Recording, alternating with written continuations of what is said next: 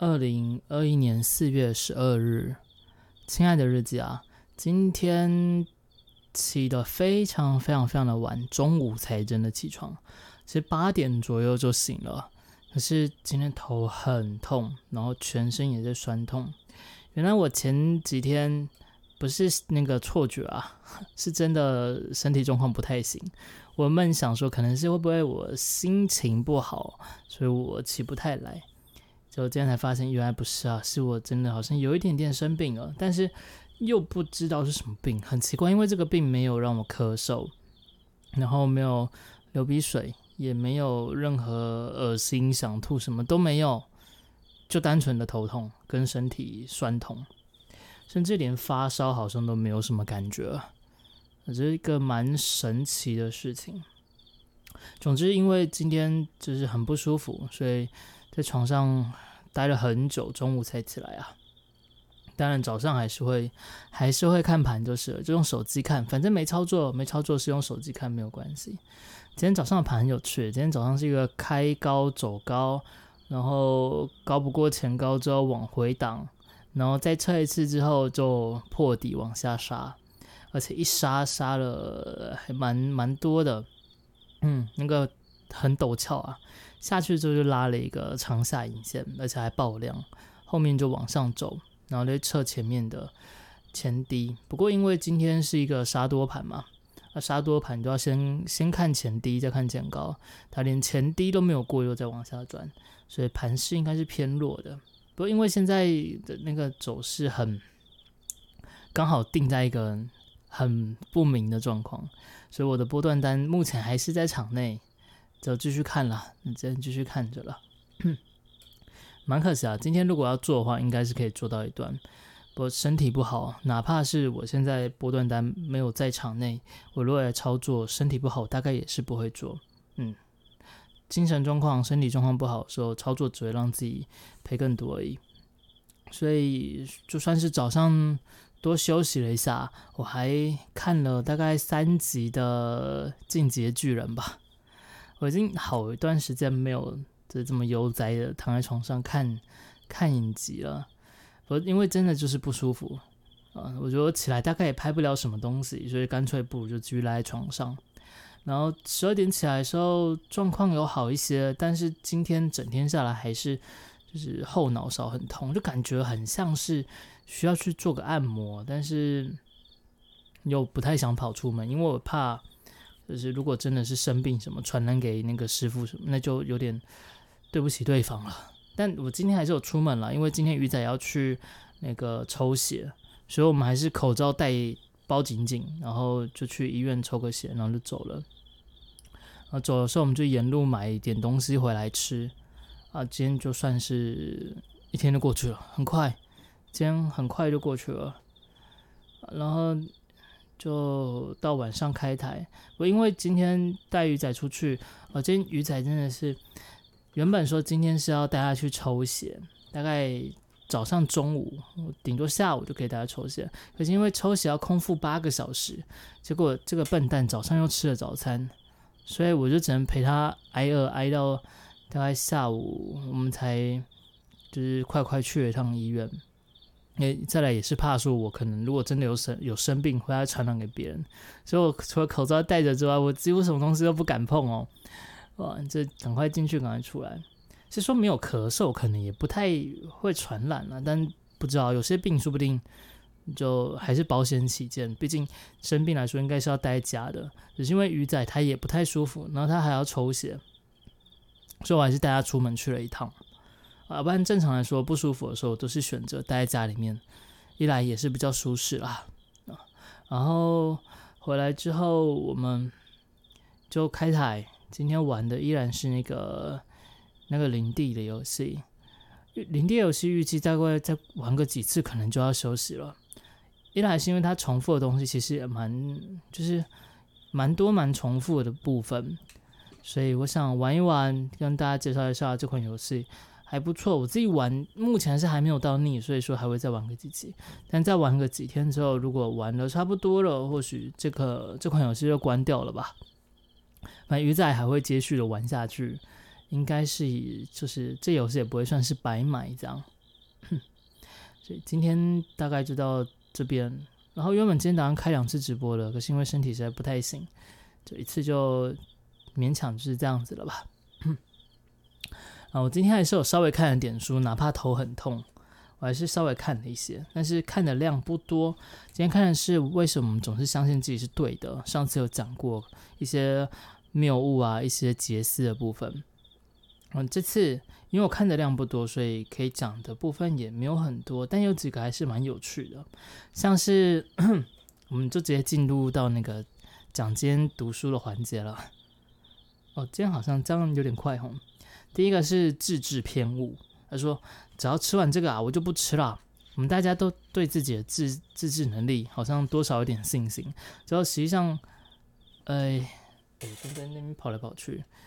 大家应该都很知道，我们自我节制的能力基本上是非常的差的。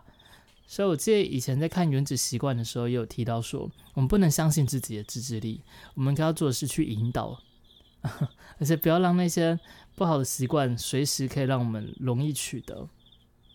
这是这再再次有在这本书里面发现看到这个东西啊。然后还有一个是有一个我蛮有趣的，它不是杰思，也不是谬误，它是。逐次删除这一个这个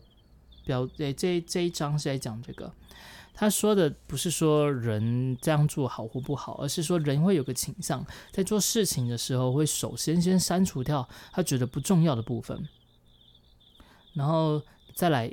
逐步逐步的剔除，最后留下自己想要做的事情，或是自己觉得最重要的、最想要买的事、买的东西。这个叫做逐次删除。而这个东西呢，它其实是可以被我们拿来利用的。像有些商家，他就会利用这一点，就会帮你在广告中啊，帮你排除掉那些你可能不会需要的东西，然后甚至攻击他的对手，然后放大自己优势。来，同时你也会在因为看到他广告，所以你会这边删除说：“哎，对，这个确实我不太需要，这个我也不太需要。”所以看来看去，好像这个商品对我来说挺棒的，所以就会去买它。反正我们好像真的常常会这样做，对不对？在做一件事情的时候，都会先决定说哪一些是比较次要，哪些是比较主要的。当然，从中可能就会有一点比较可惜的，就是你可能觉得次要东西，你去删，先去删掉它了。但是那个次要东西，它并不是一个，毕竟每一个事情它都不会是一个单独的个体嘛。哎，这这本书里没有提到这部分啊，我只是延伸去讲它。就你如果删掉了那个你可能觉得没那么没那么重要的部分，但其实它还有一部分是隐藏在背面，你还没有看到。但是因为你一开始就把它删除掉了，所以导致你没有办法去接触，也没有办法去知道它的好在哪里。当然是说人生时间也就这么长啦，所以确实是删掉一些你觉得没那么重要的东西，把握一些重要的。嗯，这反正书里面也没有讲说它是不好的事。只是他提出来，人是会这样子去做思考的。然后再来有一个是集群错觉，它集群错觉里面其实就是有点像是我们之前讲的热手谬误或者是赌徒谬误，就我们会在一连串不相关的事件中去找一个规律，但其实那一串事件是真的就不相关啊。但是有人就会觉得说，对，是要这样子。这样子，我接下来它就会让我对我有帮助。嗯，有些时候是在投资上面，有些甚至是在签什么大乐透上面，就觉得哎，这样子，其实这个这个规律出来之后，下一个可能会是怎样，几率会更大。但实际上并没有这回事。但这我我觉得我们也是常常会犯到这个错误，还蛮有趣的。然后再来这个是鸵鸟效应，鸵鸟效应就是我们会去看，会去忽略掉自己。就是劣势的部分，只看好的部分，然后导致我们进一步我们做的决定会有更大的损失。不不，不管是在投资上面，还是在个人做一些生涯规划上面，甚至是花钱的部分，就说你这个钱这个月钱快没了，但是我就不会看它，不管它，不管它，反正钱没有看到，我应该就还有了吧。但实际上等到你发现你没有钱的时候，那已经来不及了，这是鸵鸟效应。但我想这大家都知道。提一个比较不知道的部分，比较少人会知道部分，因为我是看过这本书，我才了解了。原来鸵鸟啊，大家都说鸵鸟就是像鸵鸟一样，就是会把头埋进沙子里面嘛。但实际上，鸵鸟并不会这么做。鸵鸟其实不会把自己的头埋进沙里面，所以鸵鸟效应这算是给鸵鸟的一个 一个黑锅吧？啊，一个一个大黑锅诶，因为鸵鸟根本不会这样做。所以当大家提到鸵鸟效应的时候，其实这一点还蛮有趣的，对不对？所以我我不知道缘由到底是为何，诶，有时间我再查查看好了。哦，再来一个是控制错觉，就认为我们可以掌控一切，其实跟前面提到的那个有点相似，但实际上我们并没有办法掌控我们说的一些事情，甚至我们可以掌控的部分就是非常非常非常少啊。然后有一些东西是重复，像是框架效应。框架效应就是我们之前提到那个代表性，就是譬如说从一个事情去，只要他提出的那个前提虽然说是一样的东西，但是换一个方法去讲，就会让对方有完全不一样的感受。譬如说，它里面提的例子是说，非洲发生了一个传染病，如果用一个治疗剂的话，救治率大概有三十三趴，但是会有六十六趴的无效。所以另外一个讲法就是说，诶，发非洲发现传染病啊，如果使用的话，诶，可能会有六十六趴的无效几率，啊，这两个讲的东西其实差不多，只是把那个顺序然后隐藏掉一句，结果后来发现说，大家认为说六十六趴无效哦，那好像不是很有用，就认为反对，就那个实验的结果反对人是比较多的，但是先听到说三十三趴有效，那可以至少救三十三趴的人，那。听完之后就会觉得，哦，那那还是用一下好了。所以同样的一句话，在不同的框架之下，是可能会让人有完全不一样的感觉。这其实，在我们人生中也是非常好利用的。在你看，不管是你对事物的看法，或是你想要诱导别人朝向你自己想要方向去走嘛，这一个都是很有用的一个很有用的一个效应。啊，还有像是里面有提到，像是空想性，就是大家看到那个墙壁啊，会以为是什么撒旦或什么天使降临之类的，那个好像大家都会哈。听说我记得那个这个部分似乎是一个是一个人视觉上的那个优势吧，因为这样子可以让你更好去辨认其他人的脸啊，所以你在看东西的时候，会感觉它像是一张张脸，其实是为了让你说你在人际沟通上面会。有比较好去辨别对方究竟在想什么，在看什么，他的表情、心情是如何。然后后面还有提到像从众效应，就是羊群效应啊，大家都会就是从众嘛，这个没有办法。我记得在现象学里面有提到，就是所谓的人人，我们总是会希望跟别人一样，哪怕这个一样并不是我所喜欢的，但是因为害怕，所以说会不敢与众不同。但其实，在就是像这本书里面提到的从众，还是像是现象学里面说到的人人，其实都没有一个对或错。他并没有说说你从众就是好或是不好，因为有时候从众其实是可以让大家更容易活下来的一个那个方法嘛，对不对？呃，但是有时候从众反倒不见得是，因为如果领头羊是要往山崖跳下去的话，你可能会跟着跳。这个时候其实并没有好或坏，只是讲说人是会有那个倾向的。那至于说你要如何去利用它，或是如何要去避免它，这个就是看个人啦。然后今天我看的不多，最后看的是这个盲偏见盲点。偏见盲点是讲说，呃，我认为我自己想是对的，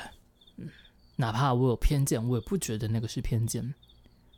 这个就很像，我记得以前有一次直播的时候提到说，就是那种高二、高三的学长姐啊，看到学弟妹的表演的时候，社团表演的时候，哦，这届不行啊，这届不行。然后等到学弟到高二到高三的时候，再去看高一的那个新生表演，我就觉得，哎呀，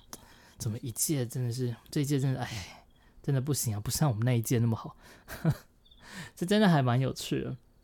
因为因为我高中。因为我我记得我以前直播我有提到，因为我高中那个时候大部分都没有去学校嘛，所以我在高二的时候是重新多念了一年，我比别人多念了一年高中，我总共念了四年。不过就其实主要是因为我自己爱玩啦，嗯，因为那个时候其实好像，呃，印象中是可以不用留的啊，只是因为我实在不太那么不想那么早就升上高三。所以后来就刻意几科被当掉，我就刻意就是在高二多念念了一次。然后因为这样子，所以我就待了两次的干部群，在我们社团里面。然后那个那个真的是非常印象深刻。同样的话，换了一批人，然后再讲，就是现在新来的不行。这就很像是你们知道“草莓族”这个词啊？草莓族不是之前在讲述，就是我们上一代在讲我们这一代是草莓族嘛？但是我后来哦才知道，说草莓族当初这个名词发生的时候。写出来的时候，拿来用的时候，是上上一代在讲上一代的，然后我们的上一代就很很没有梗，哦，我就想到觉得，现在至少还多了一堆什么组什么组，一大堆不一样的组，啊，我们上一代可好了，就是大概隔个十几二十年差不多了，上一个时代，直接把同样他们被骂的东西拿来搬来骂下一代，哦，就觉得哎。这不行啊，至少有点梗吧。所以，我们这我我这一代啦，我这一代被骂被骂草莓族，其实就那些那些话那些形容，根本就是上上上代拿来骂上一代的东西啊。那所以这个东西，盲这个偏见，就很好的应用在这个区域里面。这其实说实话，每个时代每个时代都有好的，有不好的。然后每一个环境都不一样，你真的不能用同样那个标准去衡量，甚至是衡量一整个时代的人。那这个人真的是一个非常非常明显的偏见。但这个偏见，因为它没有那么的像是种族歧视那样子，或者是性别歧视那样子那么有攻击性，就大家听听也都是笑骚。只是它确实也是一个非常明显的偏见。而且当我们在这样讲，在讲下一代或者上一代讲我们这一代的时候，他们都不会觉得他们是偏见哦，他们会觉得我我讲的很有道理啊，哪怕他没有办法讲出一个很真切的说到底是差在哪边，但他就是这么觉得，所以这就是个偏见的谬误。但大家都很容易会觉得自己说的、自己想的是对的，然后进一步去嗯，会造成这样子的，哎，这算笑话吗？呃，不，但我们大家也真的是要尽可能去。避免掉这一点啦，因为人真的很难有很难不去有偏见，因为他我记得这本书前面就有提到嘛，它其实是一个杰思，它是让人可以更快去思考的一个方法，它会让你不用可以省去掉很多很多用脑的环节，就可以让你直接下判断下决定，但这是好的吗？嗯。还真不好说呢，可能在那种很危急的当下，或许是啦，应该快速把大家分类啊，就知道哦，凶手就是他，烧他。但但或许对，如果可以的话，我觉得我们还是要静下来，然后好好想想，我们自己是不是在批判某些事情的时候是带有偏见性的。那这不容易，真的不容易啊！这本书里面有很多提到东西，都是不容易的。我们今今天就大概是看到这部分，其实还不到一半呢，因为原本是想说把它看到一半，但我今天头真的太痛了。哎，今天的病真的很奇怪，就除了头痛、身体痛，那其他都没有事情，我也没有痰，然后就也也没有任何的症状，所以也不知道是怎么回事，蛮神奇的。希望不会是一些什么大病的表征啦。啊如果真的是这样子的话，哎呀，那就尴尬了，嗯，那就尴尬了。希望是不会了。总之今天就就大概是这样子。然后最后来说说今天期待跟跟那个担心的部分好了。担心的部分先讲，因为我现在我旁边挂着的是那个美股的那个盘。刚才杀下去之后，现在又往上拉，我有点担心啊！我担心我那个那个波段单会爆炸。啊。对，因为它打到一个蛮关键的点，如果没有再下去的话，哎，那可能真的要跑了。这是我担心的部分啊。呃，频道也担心，但是频道好像也有一点麻木了。再来也是因为我现在看得很开啦，现在频道看得很开，就就开心做。做的开心，然后尽可能带来更好的内容给大家。这样，那至于期待的部分吗？嗯，期待的部分，嗯，期待明天会过得更好。对，还是同样一个问题，最近没有什么好，没有什么希望的感觉，但还是就是努力保持乐观，希望每一天都会是更好的一天，也只能这样子了。对，反正每天这样过，其实要说要说差嘛，好像也不差。虽然这几天不是啊，这几天真的状况不太好，但要说，嗯，就就不是什么大不了的事。呃，不是什么大不了的事，是说最近那个国情有点紧张就是了。因为最近连不是之前大家如果有看新闻的话，像美国连军舰都开到我们附近来了。虽然说感觉起来好像是两大国的角力，但呃，就美国之前过往的历史记录来看，他们很喜欢利用边境去做他们大国之间的，呃，就一些边境的小国家啦。跟八竿子几乎打不着的小国家，拿来做成他们的棋子。从之前的像是科威特，从那个阿富汗，还有到很多很多，还还蛮多的例子，就是他们都会变成一个大国之间角力的对象。我是怕台湾也变成其中一个对象，因为其实说真的，整个东东南区域。台湾是最危险的，所以这这是，呃，我觉得这可能要放到担心的部分来去讲了。但是希望是最好不要发生这种事情了，因为其实几年十几年来，我记得我从小到大就整天都在听说中共对台湾怎样怎样怎样怎样怎样，所以有时候被吓到已经没有感觉了。但我觉得这可能是反倒反倒最可怕的一件事情。因为当大家都觉得没什么的事情的时候，它如果真的发生了，就会知道我们大家准备是非常不足够的。呃，嗯，当然最好是都不要有任何的战事是最好。可是要说这个都不会有，有时候也太过天真。因为其实战事这种东西，从我出生到现在，哪怕是这一刻，在地球上都还在发生着。